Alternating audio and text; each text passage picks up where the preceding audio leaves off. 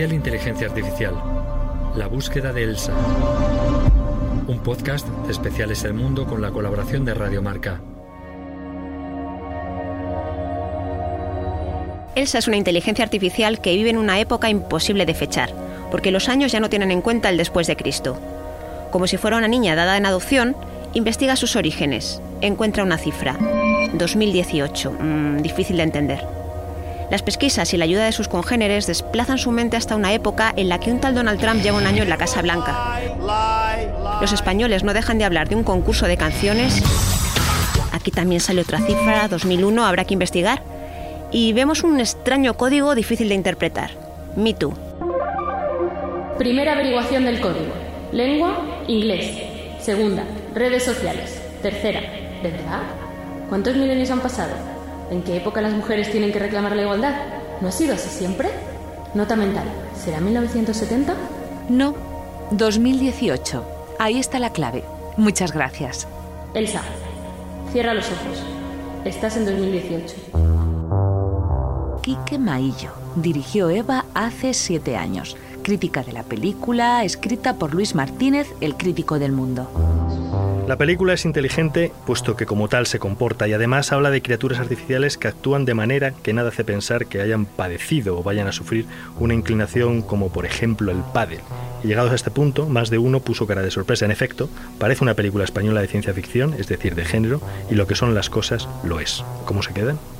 El miedo al futuro es un miedo atávico ¿no? es, nos ha acompañado en la noche los tiempos y seguramente nos ha hecho sobrevivir hasta aquí. Es decir, hoy estoy vivo, vaya, vamos a ver qué pasa mañana, ¿no? Está en nuestra cabeza. Que el patrón cambie nos da mucho miedo. Nosotros eh, abordábamos un futuro en el cual, eh, evidentemente, las máquinas ya forman parte, las máquinas pensantes eh, forman parte, parte del, paisaje mm, eh, en el que viven los humanos eh, y se empieza a abordar la investigación de nuevas máquinas que son máquinas sociales y cómo hacer que esas máquinas sociales sean lo más aptas para la función que tienen que tener, que es socializar. Entonces nosotros proponíamos un, tipo de máquinas en las cuales de alguna manera se aminoraba la obediencia, es decir, las máquinas se distinguen esencialmente porque reciben órdenes y reaccionan a esas órdenes. Tres años después de aquella película, Kike Maillo pudo entrevistar a Marvin Minsky, uno de los padres de la inteligencia artificial, ya fallecido.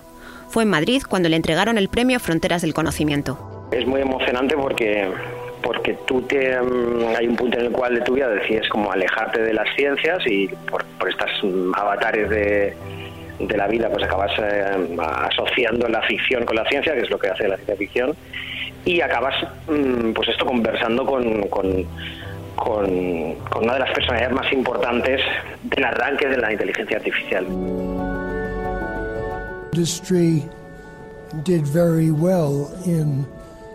Uh, Creo que la industria del cine ha acertado mucho anticipándose al desarrollo de la inteligencia artificial. Fue muy impresionante ver qué pasó en las películas, por ejemplo, de Stanley Kubrick y otros, que fueron muy sensibles a la hora de especular sobre el futuro. Recuerdo que había cierta frustración en él. Yo creo que, que cuando nace la, la robótica o cuando nace la la inteligencia artificial en los años 60 eh, y de los 60 a los 80 se ve un momento muy utópico, es decir, esto va a ser una revolución, evidentemente que lo es, pero ellos esperaban que la cosa hubiera llegado mucho más lejos de lo que está en nuestros días. Creo que la ciencia sobre el funcionamiento del cerebro humano está todavía muy en sus albores.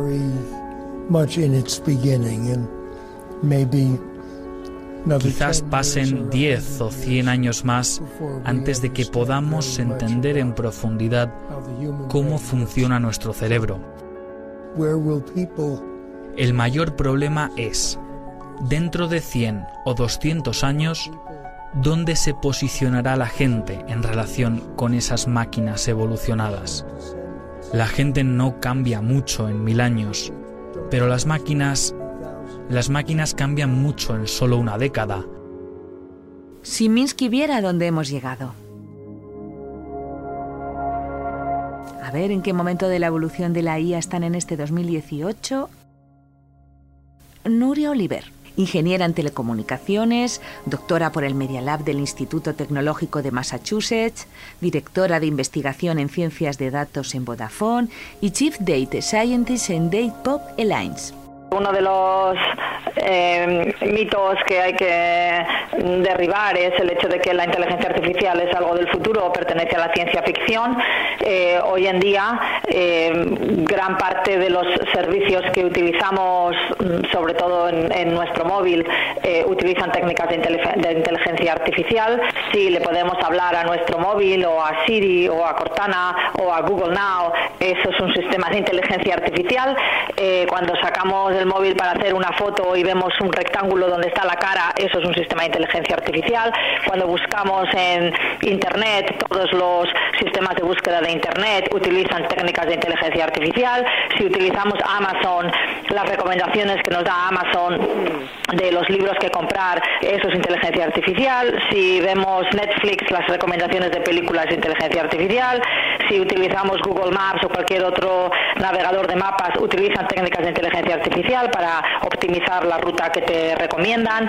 Eh, básicamente, yo creo que la pregunta es dónde no está la inteligencia artificial en nuestra, en nuestra vida diaria. Al mismo tiempo, hay grandes áreas de oportunidad, quizás incluso necesarias para para nuestra propia supervivencia.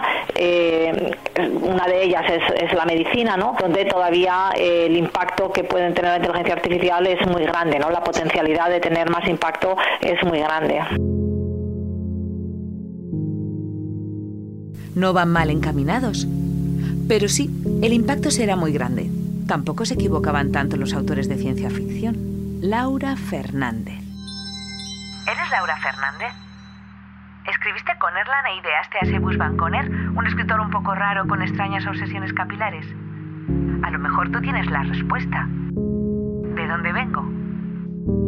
Tus orígenes en la literatura de ciencia ficción los marcó un señor que se llamaba Isaac Asimov, que eh, diseñó las leyes de lo que se llaman las tres leyes de la robótica, que es básicamente tu forma de, relacionarte con, tu creador, con el, ser humano. Y ellas son eh, que un robot nunca puede hacer daño a un ser humano, eh, que debe cumplir todas las órdenes que te da el ser humano eh, y que debe proteger su propia existencia en la medida que esta protección no entra en conflicto con la primera ni la segunda ley. Es decir, siempre debe obedecer al ser humano.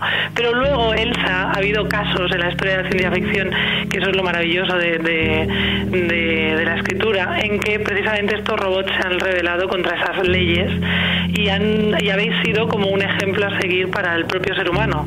Porque, porque digamos que, que sois como, habéis sido unos revolucionarios. Pensemos en, en HAL, el, robot que comanda la, nave de 2001, una odisea en el espacio, o pensemos en los androides de, Blade Runner, ¿no? que son más humanos que nosotros. O sea que tienes una historia por la parte de, la ciencia ficción, por la parte creativa, literaria y cinematográfica apasionante. No ha estado mal este viaje. Les queda mucho por saber, pero yo ya tengo claro de dónde vengo y cuánto queda para que los sueños de Miski se cumplan. Hola, estoy de vuelta.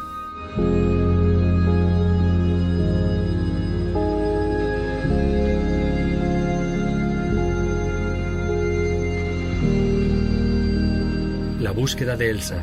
Guión y entrevistas, Virginia Hernández. Realización y montaje, Nacho Moreno y Adrián Portellano. Voces, Maite Vaquero, Virginia Hernández y Paula Guisado.